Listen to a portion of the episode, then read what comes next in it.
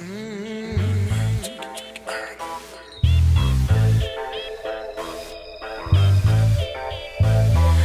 dónde vengo yo, la cosa no es fácil, pero siempre igual sobrevivimos. Vengo yo, de tanto luchar, siempre con la nuestra nos salimos. Vengo yo, y aquí se habla mal, pero todo está mucho mejor. Vengo yo, tenemos la lluvia, el Hello, hello, bonjour, amigos y amigas. Sean bienvenidos todas, todos y todes a su programa Primatch Time, podcast deportivo y musical. En nuestra cuarta entrega tenemos la participación de nuestro grandioso invitado Wilmer Balanta, junto a nuestro elenco Fermina, Huasca, Corre Caminos, Cami García y su servidora, Yoshi menos nosotros. Ajá. Todo el mundo come pollo. Ajá. Todo el mundo está embambado. En esta cuarta edición hablará Huasca sobre el deporte estadounidense se une a las marchas de Black Lives Matter. Y luego tendremos la entrevista que Fermina le hizo a nuestro invitado Wilmer Balanta sobre la afrocolombianidad y el papel del afro en el deporte. Tenemos la lluvia, el frío. ¡Bienvenidos! Se bailan verbena con gorra y con short, con raros peinados o con extensión. Critíquenme a mí o lo critico yo.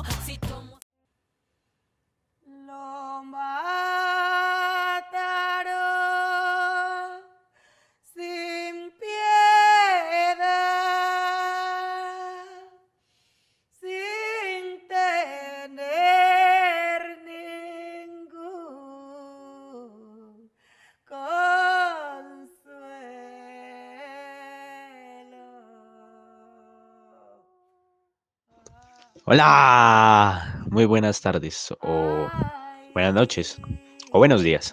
Bueno, en fin, ya llegó por quien lloraban. Sean todos bienvenidos.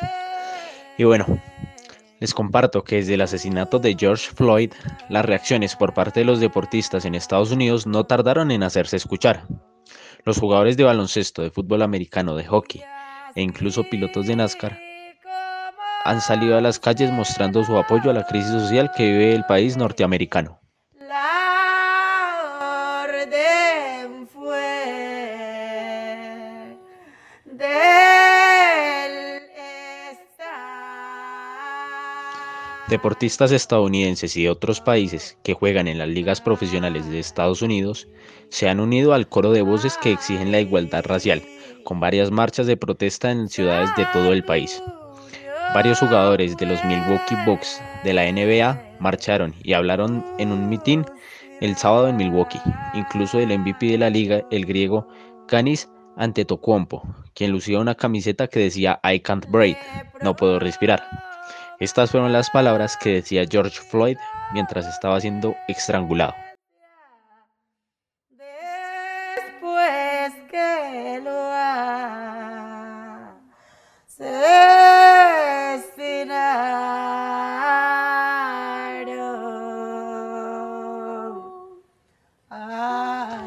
Queremos un cambio, afirmó Antetokounmpo. Queremos justicia. Es por eso que estamos aquí. Es lo que vamos a hacer y es por eso por lo que voy a marchar. Quiero que mi hijo crezca y no tenga miedo de caminar por las calles. Y no quiero que mi hijo tenga odio en su corazón. Y no importa, no importa el color, negros, blancos, amarillos, no importa. Todos somos seres humanos, afirmó Antetokounmpo. Jugadores de los Bucks marcharon contra la injusticia racial y la brutalidad policial como el cubano estadounidense Brook López, Sterling Brown, Dante DiVincenzo, Frank Mason y Cam Reynolds. Esto es muy destacable a mi consideración, ya que muestra el compromiso de los deportistas en general ante las injusticias raciales y policiales que se han cometido en Estados Unidos.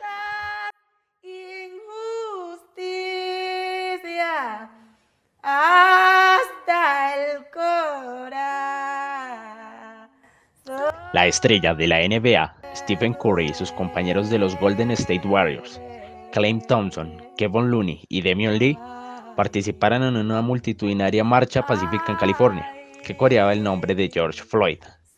El sábado, el mariscal de campo de la NFL, Dwayne Haskins, de los Washington Redskins, asistió a las protestas contra la injusticia racial en Washington, la capital estadounidense. Además de esto, la estrella de la NHL del hockey sobre hielo, el eslovaco Zeno Chara, también marchó por las calles de Boston el viernes para mostrar su apoyo a la comunidad negra.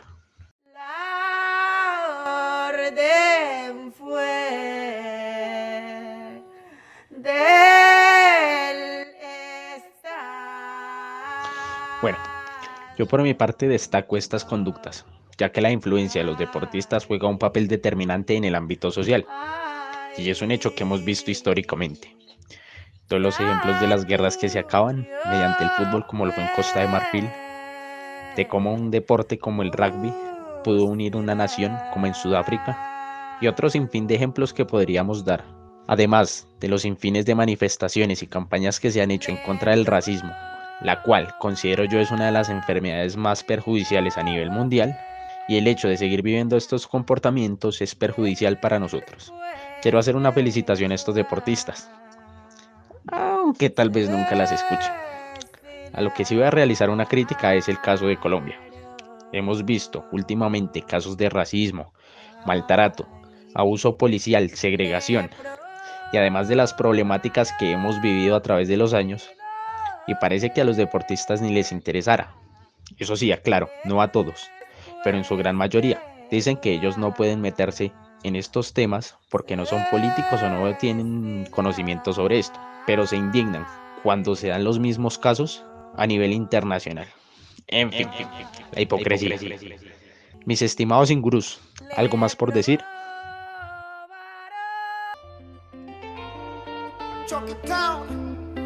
Colombia, cuida Colombia. Soy un guerrero que no se rinde, que siempre camina firme. Lo que tú digas no me define. Yo sé bien a lo que vine. Tengo una gana que no me dejan dormir hasta no ver bien a mi vieja. Mi libertad no sabe de reja. Ya superé lo que me acompleja. Tengo la suerte de no creer en la suerte. Hola RT Escuchas, me complace saludarlos. Les saluda el Correcaminos, bip bip. Bueno, en tiempos en el que el racismo se toma el mundo entero y el deporte, por supuesto. La verdad es que nuestro deporte está expuesto a este dilema y así ha sido durante la historia, ¿no? Durante el andar de los tiempos. Y es algo triste porque en la, en la cancha se enfrentan blancos, negros, pero en las tribunas, mientras tanto, lanzan insultos o tiran bananos, como le pasó a Dani Alves, que se comió el banano, ¿no? Un ejemplo para, para esta situación y una forma en el que el deportista se expresa en términos políticos, ¿no? O recordar en la historia también, no sé si recuerdan el caso de, de Carl Lewis en el año 68 cuando ganó los Olímpicos en los 200 metros. Y no sé si recuerdan esa foto famosa con el puño en alto, exaltando el Black Power. Yo soy blanquito, pero Black Power, Black Power. Y bueno, la verdad es que es complejo saber que nuestro deporte pues están implícito, están implícitos valores, principios y como deportistas pues también somos actores políticos, somos actores que tenemos que hacernos expresar en tiempos tan complejos como este. Y aunque sea difícil cambiar esta situación y que no se arrancara de raíz, ojalá en algún momento esto tenga su final. Merecemos más, mucho, mucho más, porque somos humanos.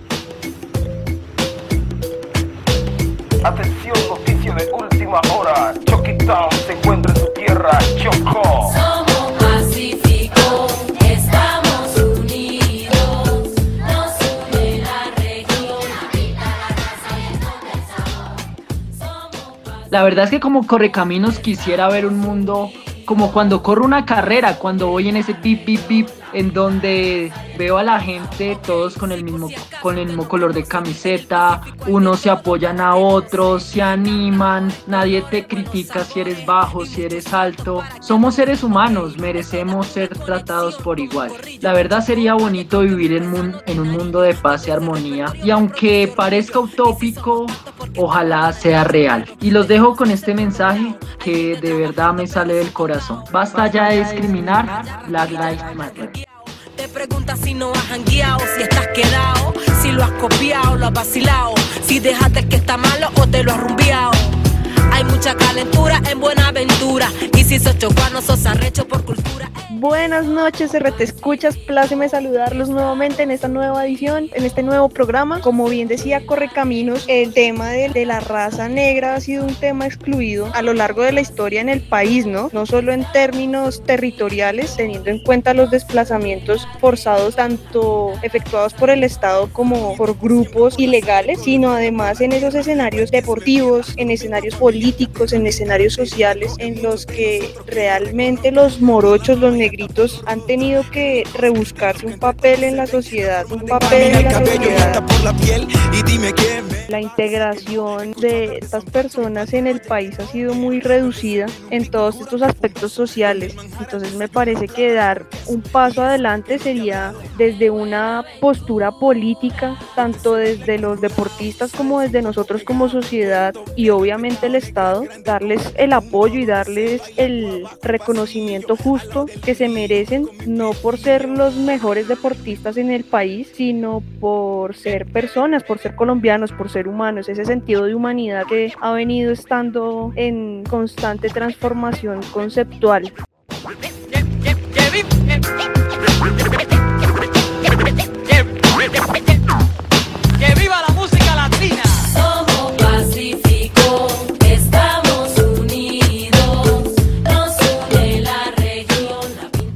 Hola, hola, es un placer poder estar con ustedes esta noche. Es un honor para mí poder acompañarlos en esta noche, este día, esta tarde, en cualquier hora que nos estén escuchando. Es del Pacífico, guapi, Me parece súper importante la noticia que está dando revolución en el mundo. Me parece que es algo que trasciende. Creo que la importancia de personajes influyentes, artistas, deportistas, que tienen gran influencia apoyando las marchas, apoyando esta causa, que va más allá de solo una muerte, porque pues la muerte nos ronda todo el tiempo, es más allá de eso, es la historia, es la historia que hay detrás de, de las personas, de las luchas, y eso es lo que lo trasciende. Ahora dígame qué cree usted porque Colombia es más que coca, marihuana y café.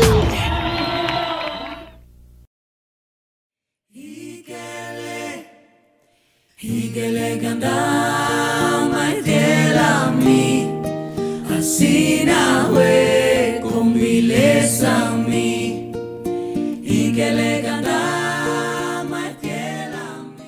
El hecho de que la vida se apague tan fácil, de que la vida sea tan frágil y que muchas veces no nos importe tanto, eso es lo que trasciende. Trasciende el hecho de que tenemos miedo, ¿no? Yo creo que muchas personas le tememos a la muerte y que justamente llegue en unos momentos así tan injustos, ¿cierto? Pero la vida no siempre es, es justa y eso es como lo que, lo que esta historia nos impacta, que más allá de esto hay muchas cosas que se ignoran, hay muchas personas que están viviendo la discriminación diariamente, hay personas que están sufriendo por los malos tratos, hay personas que están agotadas, cansadas. Y este tipo de, de, noticias revolucionan el mundo, hacen que el mundo se mueva, así que todo el mundo tiemble y, y sienta, sienta, se siente responsable, se sienta parte de esto.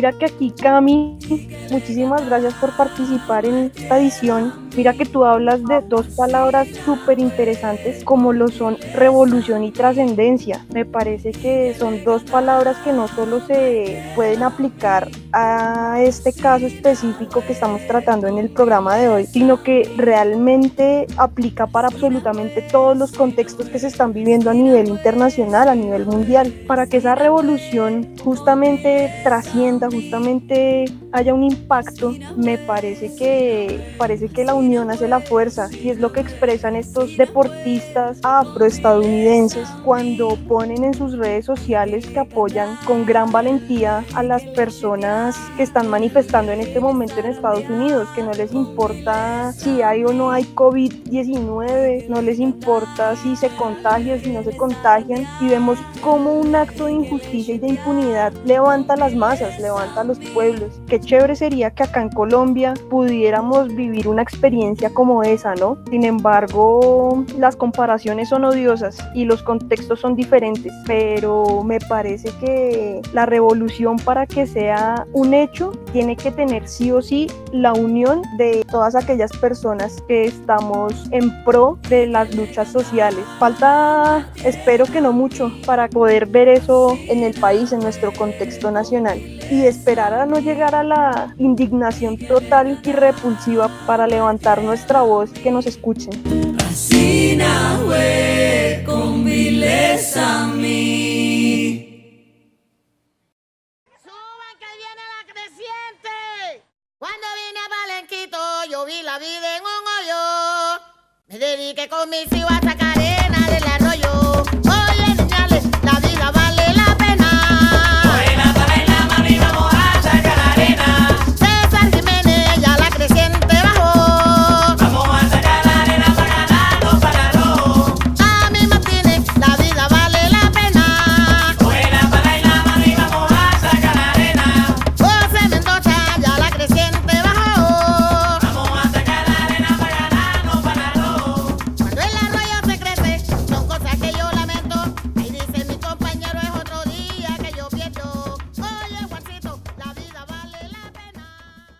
Totalmente de acuerdo con ustedes, mis ingurús.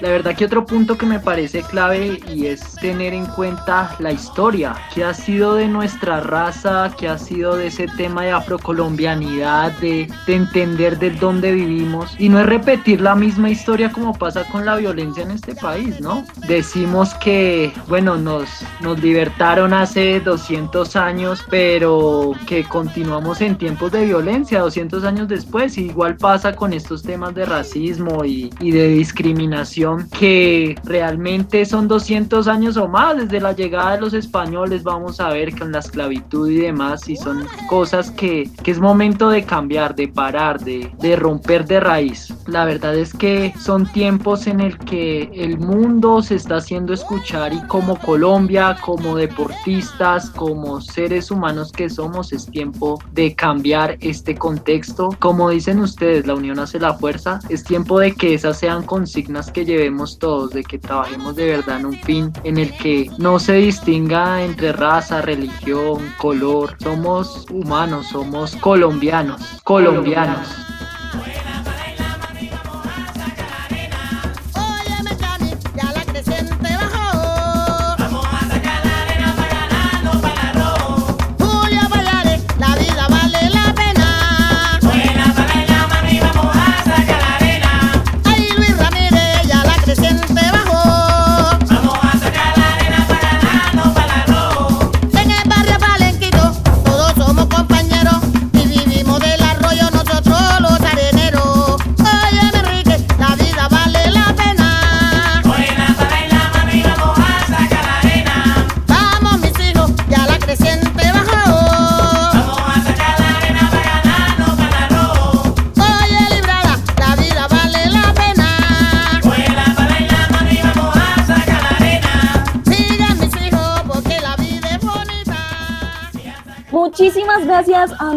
Invitado Camilo García y a nuestros ingurús por sus opiniones. Vamos, mis hijos, ya la creciente bajó. Vamos a sacar arena para ganarnos para arroz. Vamos, mis hijos, ya la creciente bajó. escuchas. Recuerden que el deporte siempre será una herramienta de construcción de tejido social. Nosotros queremos un cambio y queremos justicia. La cintura que no puedo caminar. Ay, Petroneta, la arena me va a matar. Ya me duele la cintura que no puedo caminar. Ay, Petroneta, la arena me va a matar. Y sí, seguimos con Fermina, quien nos trae una entrevista con el invitado que tenemos el día de hoy, Wilmer Balanta. Te escuchamos, Fermina. Ay, Petroneta, la arena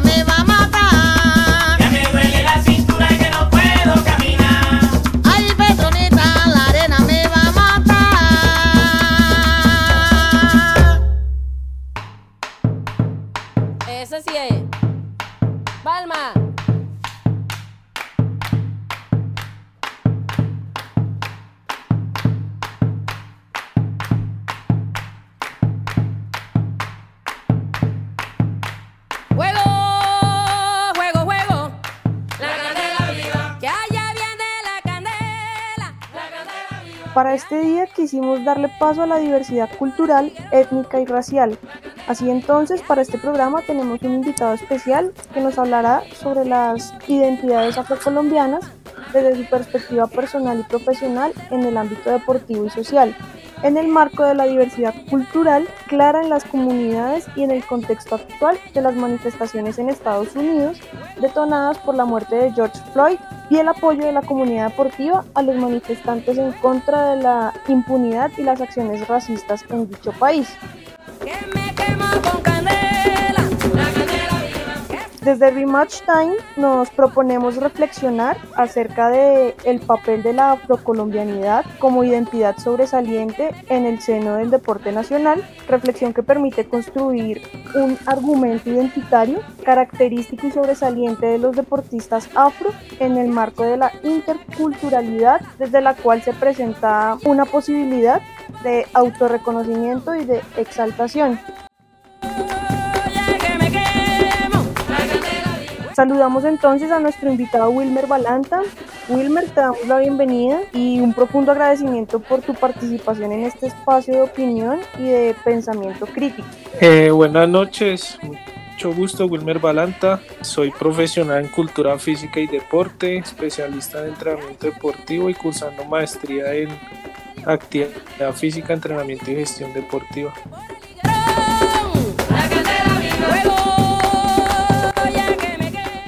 Para ti, ¿cuál es la significancia del ser afro desde una concepción histórica y desde una concepción actual? Bueno, ser afro o ser negrito, ser morocho o ser negro es importante desde la idiosincrasia que me han inculcado. Siempre estoy agradecido con Dios por lo que soy y desde la parte histórica pues eh, de pronto cuando era niño siempre había reflejado de que nuestro contexto social no vinculaba ni daba oportunidad a, nuestro, a nuestra raza. Siempre me imaginaba como si nos vieran inferiores. Algunas veces lo sentí, pero siempre me dateaba, investigaba sobre el contexto de, de ser negrito. Si lo partimos desde, la, desde el origen o la historia, desde nuestras primeras civilizaciones, nos data que la primera humanidad, digamos desde que uno no sea católico, cristiano, evangélico, nos habla de que fue África. Por eso hoy en día de pronto África es uno de, de los continentes o poblaciones más pobres. Viene la Inquisición por parte de colonias donde empezó toda la cuestión del mestizaje. Yo por ejemplo les cuento de que mi apellido es de, de una tribu senegal, de Senegal y Nigeria. Y de ahí nace el arraigo hacia mi raza, pues, donde pues afortunadamente también estoy mezcladito con, con blanco, porque mi mamá es blanca, pero en su defecto sería india. Entonces pues desde ahí yo puedo partir diciendo que de pronto uno de, desde, la, mi raza puede ser más racista que, que las otras personas, pero el mismo contexto y, el- y la misma doctrina y el mismo comportamiento, la esclavitud, eh, como nos trataban, pues da para ejercer de que uno de pronto piense o las otras personas piensen que uno es racista, pero no, uno está es buscando como resaltar su raza y pues darles a entender de que nosotros también somos importantes en la sociedad.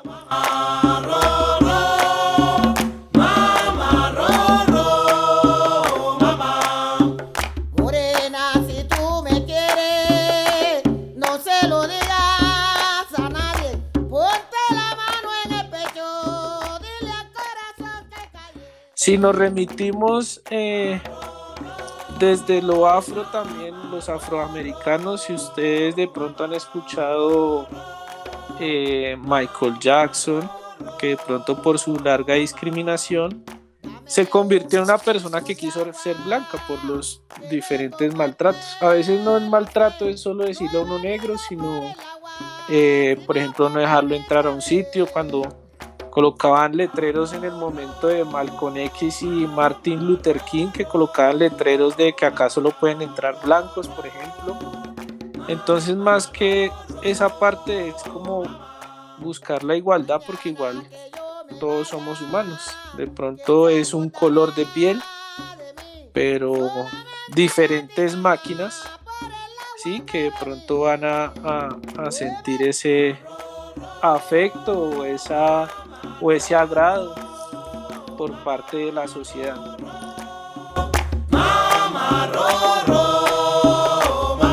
Vamos, vamos, ahí, pa, pa. Eh, si nos remitimos también a los raperos, las personas que cantan hip hop de la parte americana, podemos ver a Tupac, Notorious Big, eh, 50 Cent, el mismo Dr. Dre, personas que han querido, Kendrick Lamar, que han querido vincular por medio de sus canciones la discriminación y buscar la igualdad en cuanto al, a la parte de, de las razas humanas. Pero de pronto mucha gente no se ha detenido a analizar ese contexto. De pronto eh, fueron buenos líderes, pero como querían llegar a lograr diferentes cosas, pues resultaron como Tupac, Notorious, eh, Martin Luther King, Malcolm X, eh, siendo privados de, de sus vidas. Entonces en ese, en ese contexto histórico, y si lo traemos a la actualidad, pues ahorita ya nos vemos figurados de que si no somos deportistas, o si no figuramos, o si no faranduleamos, pues no vamos a tener el reconocimiento de un pueblo.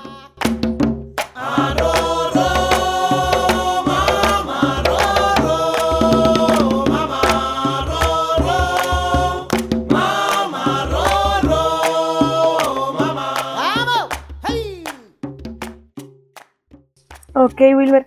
Entonces, digamos que esto que tú nos hablas se puede traducir como, digamos, la definición de ser afrocolombiano, afrodescendiente, no se limita simplemente a esos marcadores fenotípicos como el color de la piel, que es evidente, sino que se remite a otros elementos que tienen que ver más con procesos históricos, procesos de movilizaciones sociales, eh, procesos en los que se busca mm, eliminar ese prejuicio y esos criterios eh, no esenciales a la hora de, de definir quién, quién eres.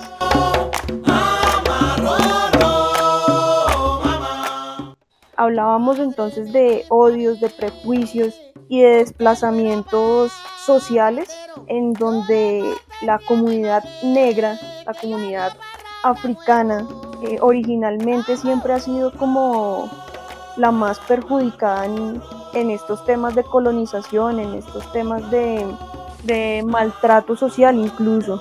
Entonces, digamos, eh, ¿qué relación tendría esa afrocolombianidad con el tema de la expropiación de espacios territoriales en el contexto actual?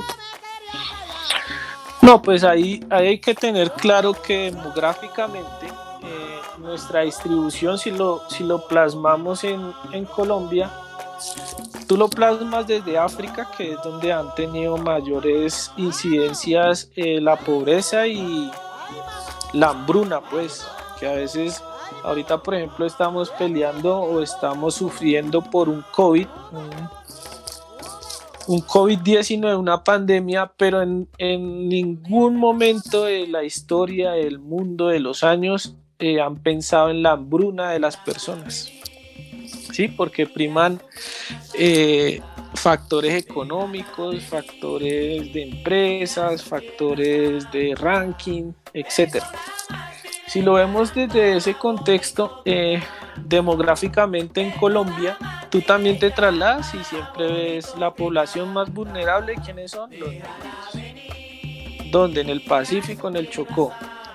De pronto donde puede llegar más o el gobierno puede inyectar más dinero es en ese tipo de población, pero a veces la misma ignorancia de nuestros gobernantes resulta en, en robo de ese dinero, porque lo que te decía, la igualdad es imposible de conseguirla, pero aparte de eso se roban, eh, pues no lo llamemos, bueno, llamemos lo que se roban o, o se desvían los dineros que realmente deberían aportarle al crecimiento de ese municipio, vereda, población.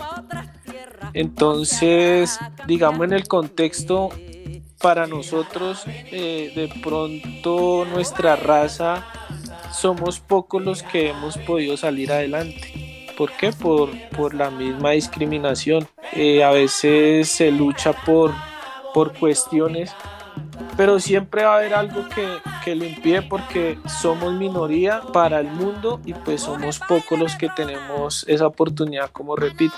Si tú te trasladas a, a Bogotá, que es la capital, que en teoría es la única ciudad de Colombia, porque Cali, eh, Medellín, Barranquilla son pueblos grandes que la gente no se ha dado cuenta y pues de pronto dicen, no, es que los paisas sí hacen procesos más especiales, pero realmente ellos sí han hecho cosas mejores y son tan regionalistas que están a veces por encima de cualquier sector. Pero a veces nosotros como, como afro no nos unimos a causas que nos puedan sacar adelante porque de pronto hay otras, hay otras jerarquías por encima de nosotros. Pero entonces yo creería que, que podemos salir adelante. Salir adelante es trabajar duro, eh, estudiar, prepararse, o si lo vemos en el contexto deportivo, eh, por lo general eh, la, la, raza negra físicamente es más fuerte, físicamente es más poderosa.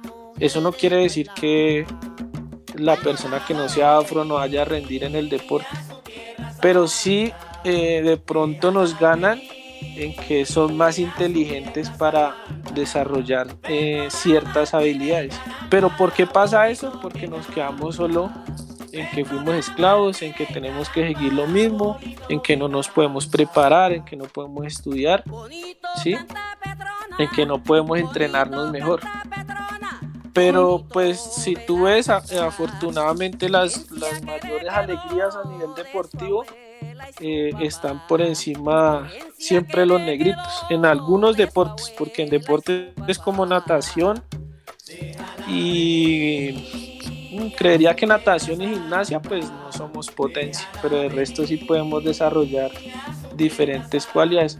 Entonces ese desplazamiento de, de nuestro territorio, porque colocaba el ejemplo, eh, resultamos en Bogotá o resultamos en Cali o resultamos en Medellín, es porque porque es donde nos van a la oportunidad y si yo no tengo que comer en el Chocó, no tengo que comer en el Pacífico, en Tumaco, en Nariño, pues busco donde me patrocinen, digamos me, me vine a, a jugar a, a Bogotá y a veces el entrenador se queda con la mentalidad de que te corre, te mete, digamos en el caso de fútbol, en diferentes deportes, y pues yo voy a rendir más porque eh, de pronto no tengo que comer, no tengo que comer, perdón, y, y allá donde yo vivía en Iscuandé, por ejemplo, te vas a dar cuenta que me tocaba desayunar, almorzar y cenar agua de panela con.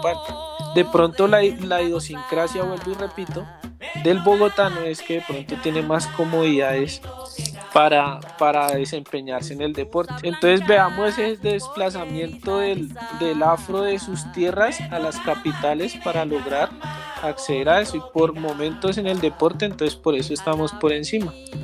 Pero también pues hay desplazamientos desde la parte de las guerras, guerrilla, paramilitares, etcétera, pero pues creo que ese ya es un contexto eh, más político y no, no sé hasta qué punto lo podamos abordar acá.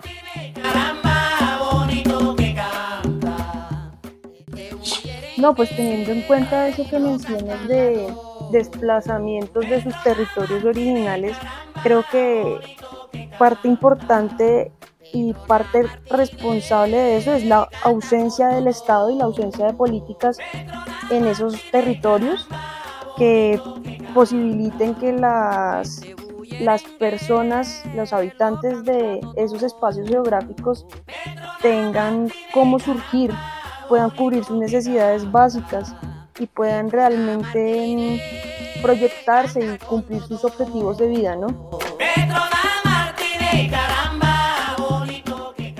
Tú mencionabas el autorreconocimiento del afro, decías que eh, muchas veces se quedan, eh, ya hablándolo en términos deportivos, se quedan en que el negro es el que corre, el negro es el que mete, el negro es el físico, pero a la hora de tomar decisiones resaltas más eh, la dinámica del jugador o del deportista eh, blanco, por decirlo así.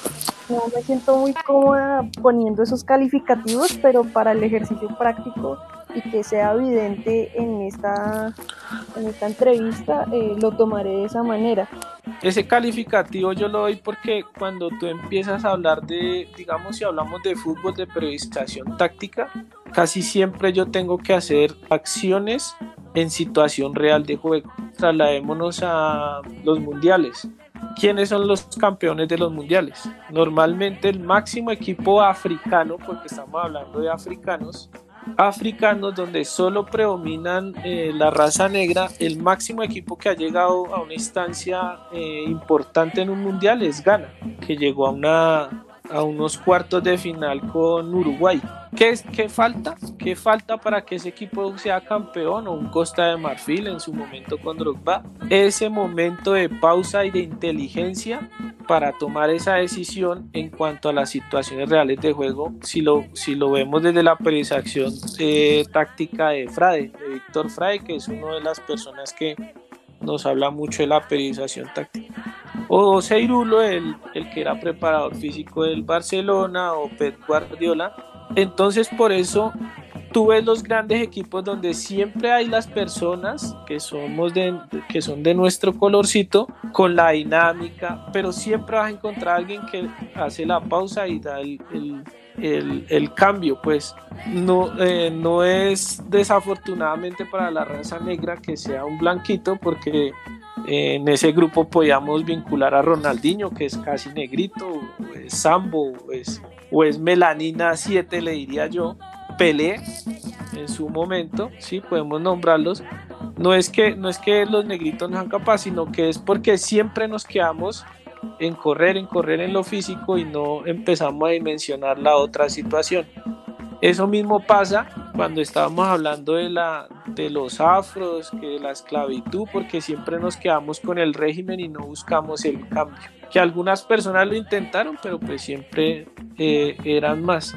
Entonces es, es claro que, que pronto a nivel deportivo siempre vamos a querer marcar la diferencia, pero nos falta algo para, para lograr eso. Pero si hay alguien que los oriente, que los enseñe, eh, lo vamos a lograr. Y no es que vayamos a estar en, superioridad, sino que de pronto vamos a llegar a, a obtener más reconocimiento. Por ejemplo, si hablamos de, de Michael Jordan, ¿sí? que fue pues uno de los jugadores más importantes de baloncesto y para mí el mejor porque era un jugador polivalente, pero es porque él también tuvo unos consejos y tuvo un asesor para, para lograr eso. También es importante la mentalidad de la persona.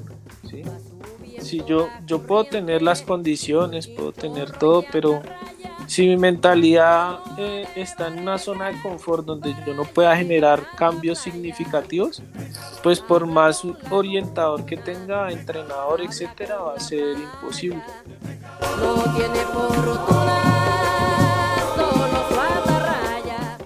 Eh, ya como para terminar, Wilmer, me imagino que estás enterado de las noticias internacionales, lo que ocurrió con este señor George Floyd y todo el movimiento que se generó en torno a esto, vemos cómo los deportistas negros estadounidenses se unen para alentar a los manifestantes a no dejar este tema eh, en la impunidad.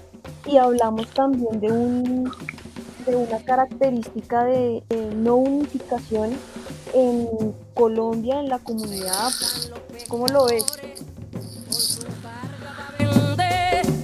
al puerto. No, pues eh, lo que pasa es que en Estados Unidos los afroamericanos están, el trato racial es horrible. Acá en Colombia lo hay, lo que pasa es que acá en Colombia es más de ignorancia. Allá pues puede ser de ignorancia, pero la gente cree que tiene sus bases para, para ser racista o pues de discriminar, porque racista pues eh, encierra un entorno. Hablemos de discriminar a los negritos. Lo que pasa es que en Estados Unidos desde Martin Luther King se han unido diferentes actores. Digamos yo te tocaba el caso de Henry Lamar que es un cantante de R&B él ha sacado él, él, si te- tú escuchas las canciones de, de ellos ellos siempre hacen protesta ante el régimen yankee digamos lo llaman así.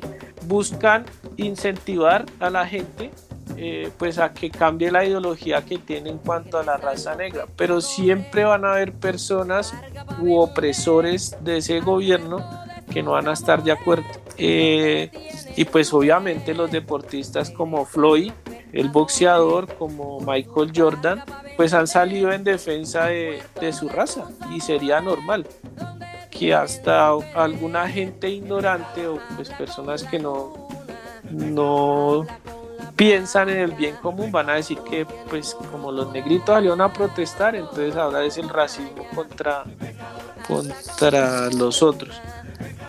Y si tú te das cuenta pues eh, nadie es pera dulce pues como dicen eh, puede ser que Floyd George Floyd eh, haya cometido diferentes acciones eh, pero igual creo que deberían de haberle respetado la vida Es más ese mensaje que, que se quiere dar. Igual no sabemos si él cometió algo malo o algo bueno, si lo arrestaron fue por algo, pero sí dieron de darle a un, un, un manejo diferente a la situación. No creo que haya necesidad de colocarle la rodilla en, en el cuello para quitarle la vida.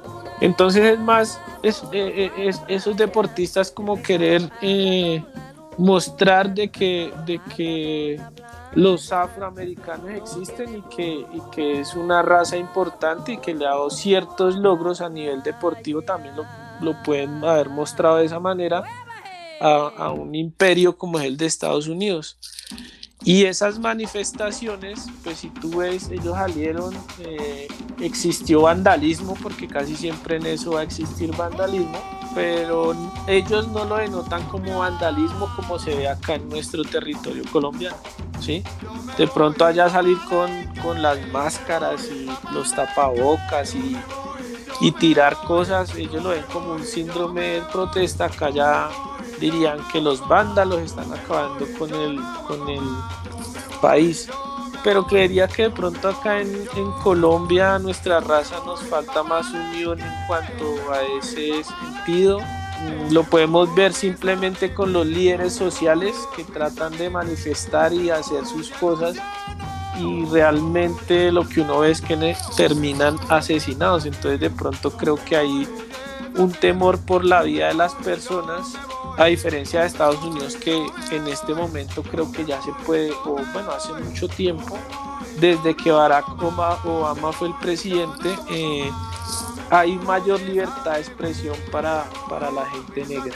Entonces creería que pues en eso sí tenemos un, un déficit tengo muchas, muchos amigos abogados de raza negra, de historiadores que están promoviendo, por ejemplo, hay una, no sé si la conozcas, se llama Cimarrón, es un movimiento afro, afrocolombiano que busca eh, generar en, en, en, nosotros ese espíritu de lucha, no en contra de la opresión, sino a, a buscar de que seamos valorados acá en, en Colombia.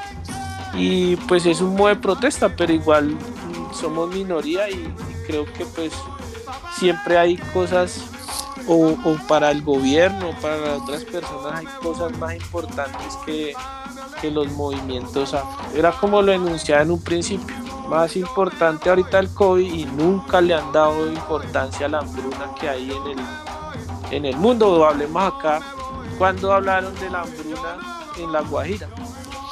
Jamás hablaron un par de veces, pero eso es que hay porque cada quien cuida sus intereses.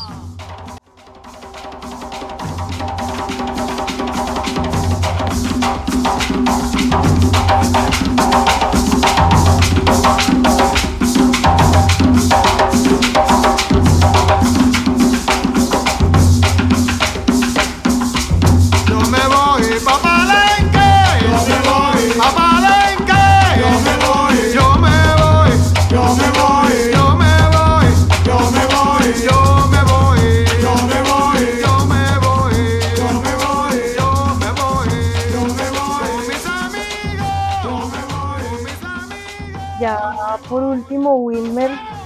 Tomando un- una parte de un historiador de la Universidad Nacional de Colombia, Hernando Pulido, menciona lo siguiente, la afrogénesis sería el enfoque que resaltaría el legado africano en la conformación de la cultura negra colombiana y plantearía caminos de co- continuidad, creatividad, pero también las rupturas históricas con el continente africano.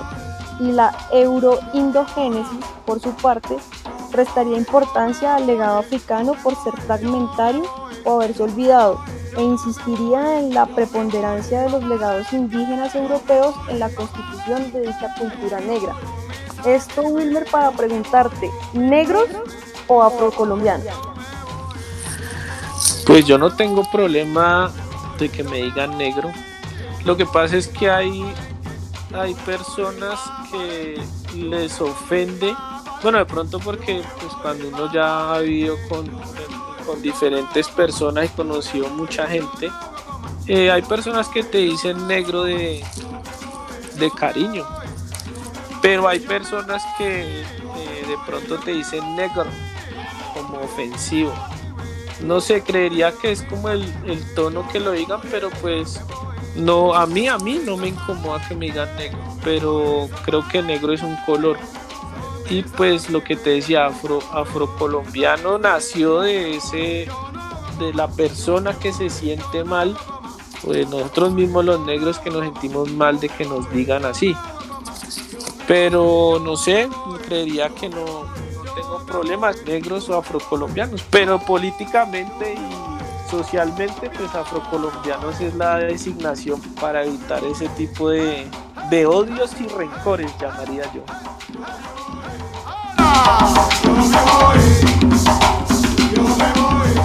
Bueno, Wilmer, eh, agradecemos mucho tu participación en este programa exclusivo para tratar este tema que está ahorita como en auge, no solo en Estados Unidos, sino alrededor de diferentes países en el mundo. Muchísimas gracias por eh, tu tiempo, por el espacio de opinión que creamos en conjunto. que esperamos poder estar en contacto y desarrollar otros temas. Sí, no, pues gracias a ustedes y, y pues recordarles que, que la, el racismo y la discriminación toda la vida ha existido. Y como dijo Will Smith, eh, lo que pasa es que ahora lo están grabando. Lo, lo hablo desde, desde, mi, desde lo que he vivido, desde mi punto de vista. Eh, espero haber aportado algo y espero me, me vuelvan a invitar a un espacio de estos. De Colombia. Con sabor.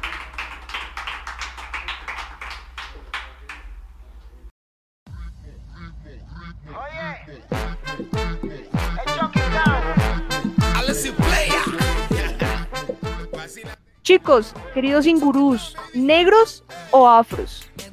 Yo creo que es más el tono con el que se dice. Yo creo que estaría bien decirlo de las dos maneras si se dice con respeto. Yo evitaría de pronto utilizar las palabras despectivas. Con mucho amor si lo voy a decir negro, con mucho cariño si le voy a decir afro. Pero pues en lo personal utilizo los nombres.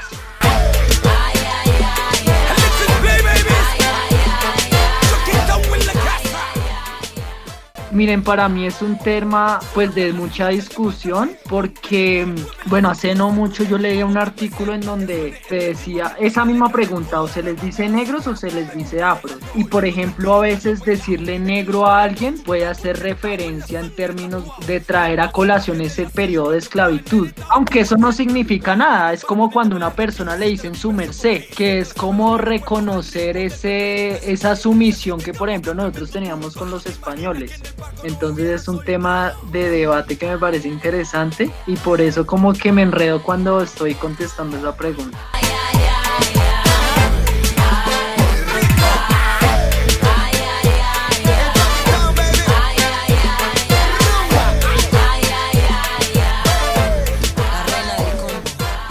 Bueno, yo considero que es más enfocado a lo social. Por mi parte no, no encuentro ningún problema en decir negro o afrodescendiente porque considero que el tono de piel, nuestro color de piel no, no tendría por qué ser tomado como una ofensa. Y es algo que hemos visto históricamente. Yo por mi parte tengo varios amigos a los cuales les digo negros, pero siempre es con ese cariño, siempre es con ese, con ese aprecio, porque pues al igual que yo somos seres humanos, considero que no deberían sentirse ofendidos ni deberían tomar esa palabra negro como, como un insulto. Pongo un ejemplo, sé que no va enfocado hacia lo mismo, pero es como si a mí me molestara que me dijeran pueblerino, campesino. Me siento orgulloso de lo que soy, me siento orgulloso de donde soy. Somos lo que somos, somos seres humanos. Considero que, que de igual manera romper ese, ese estereotipo social de discriminar a alguien por su color de piel. Todos somos seres humanos y deberíamos arroparnos, tratarnos y apoyarnos como una familia, porque eso es lo que somos todos, una familia.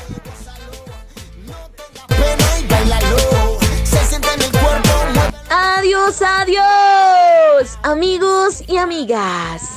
Como les decía anteriormente, se nos llegó, se nos llegó el final de nuestro cuarto programa. No sin antes recordarles que el día de hoy tuvimos la compañía de las piezas musicales de artistas nacionales que se dedican a la exaltación de la cultura afro del país, como Chucky Town con De Donde Vengo Yo, Elena Inestrosa con Alabao, Chucky Town con Humano, nuevamente Chucky Town con Somos Pacífico, estamos unidos, ah, Aida Bosa con Asina Jue. Petrona Martínez con La vida vale la pena. Totola Momposina con La candela viva. Petrona Martínez nos encantó con Arroró. Petrona Martínez nuevamente con Tierra Santa. Y Totola Momposina con El Pescador. Seguidamente estuvo Son Palenque con Yo me voy.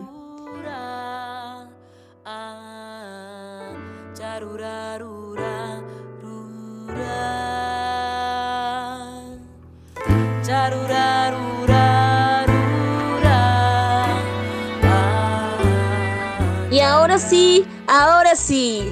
Los dejamos con esto que hace Chucky Town. Nos vemos en una próxima ocasión o cuando el dinero lo permita. Esperamos sea muy pronto. Muchísimas gracias por escucharnos. Tengan una excelente semana. que vio crecer mi infancia paso a paso entre tus calles viejas de arenas y barro.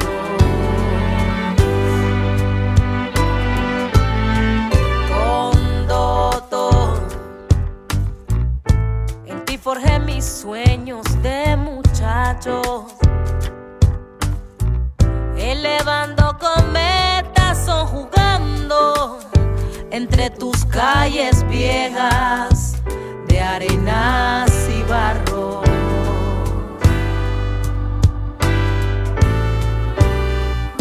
Te llevo aquí en mi pecho, no te olvido.